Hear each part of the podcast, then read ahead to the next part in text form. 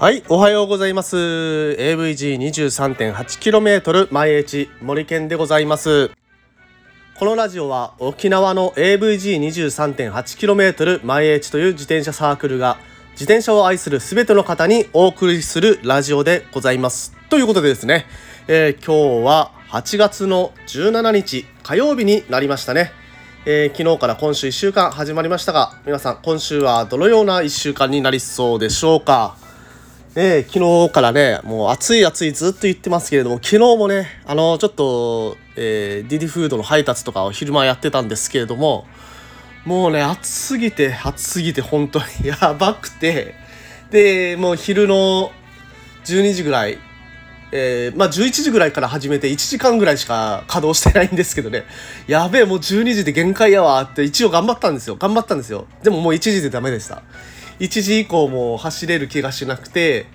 ちょっと1回1時で、えー、昨日はやめてでまた、えー、夜、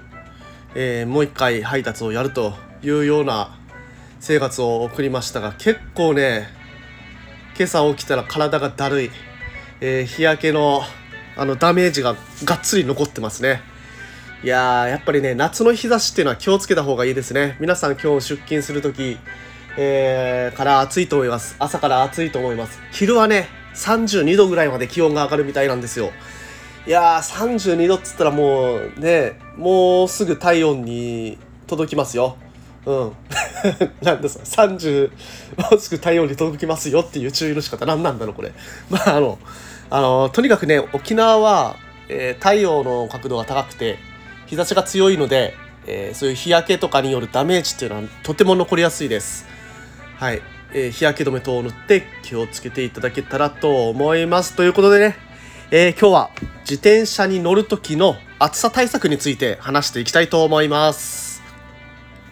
はい、えー、自転車に乗る際の暑さ対策、えー、っとですね、主に5つぐらいあるかなと、はい、思います。で、まず1つ目、えー、ボトルを冷たくする。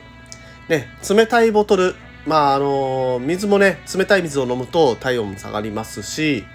で冷たい水かけると一瞬、まあ、その一瞬は体温が下がるというところもありますのでとにかくねボトルを冷たくしておくことっていうのは、えー、必要かなと思います。で私がやってる、えー、ボトルを冷たくしておく対策としてはえ、ー、とですねまず一つ目はボトルを凍らせちゃうあのー、自転車のボトルってそのまま冷凍庫に入れて凍らせちゃってもあの大丈夫ですので、えー、ボトルを凍らせて、えー、それをライドに持っていくと。まあ23時間すればねほとんどもう溶けちゃうと思います。で2時間後ぐらい1時間後か2時間後ぐらいはちょうどね飲み時になると思うので、えーまあ、休憩のタイミングに合わせてある程度溶けた状態で、えー、夏はね、えー、水分補給ができると思います。で、あとで、保冷ボトルも、あの、結構最近は性能がいいみたいです。ただね、沖縄の暑さだと保冷ボトルでも結構すぐにぬるくなってしまうんじゃないかなとは思いますが、まあね、500ml ずつぐらい水を入れといて、休憩のたんびに新しい冷たい水に入れ替えていけば、えー、冷たい水をずっと補給することができるんじゃないかなとは思っています。ちょっとそこら辺はね、工夫をしながら、えー、各自、えー、やりやっていけばいいかなと思います。で、えー、あとね、まあ、水をそのまんま体にかけちゃうっていう方法もありますね。あの汗をかいてそれが乾いてでその乾く時に、えー、温度を気温あの体の体温を奪っていくっていう、まあ、気化熱っていうあの現象がありまして、まあ、熱が気化する時に、えー、温度を奪っていくっていう現象ですね。それを、あのー、起こしやすくするというかねあの体に水をかけることでそれが蒸発する時に、えー、気化するということを促すことができますので、まあ、ボトルの中にねベタベタになるようなスポーツドリンクを、えー、入れるのではなくて水一つの2つボトルを持っていって1つは水だけ入れといてそれは体にかけられるようにしとくのがいいのかなと、えー、そういう方法で体温を冷やしていくということもできますので、えー、1つ目ボトルを冷たくする。で増えたな、えー、ボトルを2つ持っていく。1つはスポーツドリンクを入れたとしてももう1つはただの水を持っていく。これは1つの暑さ対策になります。はい。では2つ目。えーとですね。日焼け止め。うん。日焼け止めを塗ってください。あのー、まあレイヤーあのー、ちゃんと長袖を着てるとかあの、もうほとんどの方は長袖着ながら走ってると思うんですよね。沖縄の暑い夏の場合。日差しやばいですからね。ただその下にもある程度あの日焼け止め塗った方がいいかと思います。まあとにかくね日焼けでのあのやけどこれをしないように気をつける方が、えー、いいと思います。えっ、ー、とですねやけどしちゃうとそれ怪我ですのでその怪我を治すために体力どんどん奪われてしまいますし次の日に、えー、その疲れが残ってしまう。まさに今の私の状態ですよ。もうね日焼けの疲れって全然抜けないんですよね次の日。なるべくそういう疲れを残さないように、えー、日焼け止めしっかり塗ってくださいということです、えー、3つ目、えー、そもそも日差しが強い場所を走らない。うん。はい、まあ、それができればねいいよっていう話なんですけれどもまああの車がある方はまあいきなり山の方まあとかまあ南部だと、えー、糸満南城あたりかな。南城あたりだと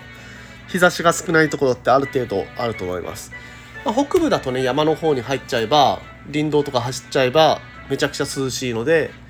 まあ、日差しが弱い場所。そこを走るっていうことも一つの、えー、夏の自転車の楽しみ方になるかなと。日差しがないとねすっごく涼しいので自転車って風が常に当たっててさっき言ったあの気化熱ですね。汗かいた汗がすぐにこう蒸発していってでずっと涼しい状態保ちながら走れるのでおすすめです、えー、4つ目走る時間を考える、えー、早朝と夕方夜走ってもいいかなと思いますね。僕夜走るのが結構好きででずっと夜走ってたりしたのでまあねあのー、安全には気をつけてちゃんとライトをつけたりとかそこら辺は、え、気をつけて走っていただければと思います。で、え、最後5つ目ですね、ベースレイヤーを着る。あの、これねジャージまあ普通に夏用の半袖半ズボンのジャージ着てるかと思うんですけれどもその下にねあの、ベースレイヤーまああの下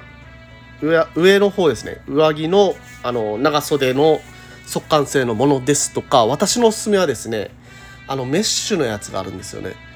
メッシュの半あのインナーがあるんですけれどもそれがねあのめちゃくちゃ水分吸収してで肌から水をすぐにこう吸い取ってくれるんですよ。でそれをこう上のレイヤーえーとですね、サイクルジャージの夏用のサイクルジャージの方に移してくれてでそのサイクルジャージからこう蒸発促してくれるので結構ねあの肌にあの汗がずっとついた状態だと不快感っていうのにつながるんですよね。肌のその不快感っていうのはちょっとなんか気持ち悪いなとかあのなんか湿度高いなみたいなそういう感覚になって、えー、体がこう今暑いんじゃないかっていうような、えー、認識をしてしまうのことにつながってしまうのでその肌を、えー、サラサラというか肌に汗がこうべっとりとくっついた状態っていうのを避けるためにベースレイヤーっていうのを切ると結構快適に、えー、過ごせることになります。まあねあのー、DHB だったかなあのレイヤーとかもね結構安くで1000円台2000円いかないぐらいで買えたと思いますので、まあ、そういう 海外通販サイトとか見ながら、えー、そういうベースレイヤーとか揃えてみるといいんじゃないかなと思います。うん。やっぱりあのー、夏もね、走りたいんですけど、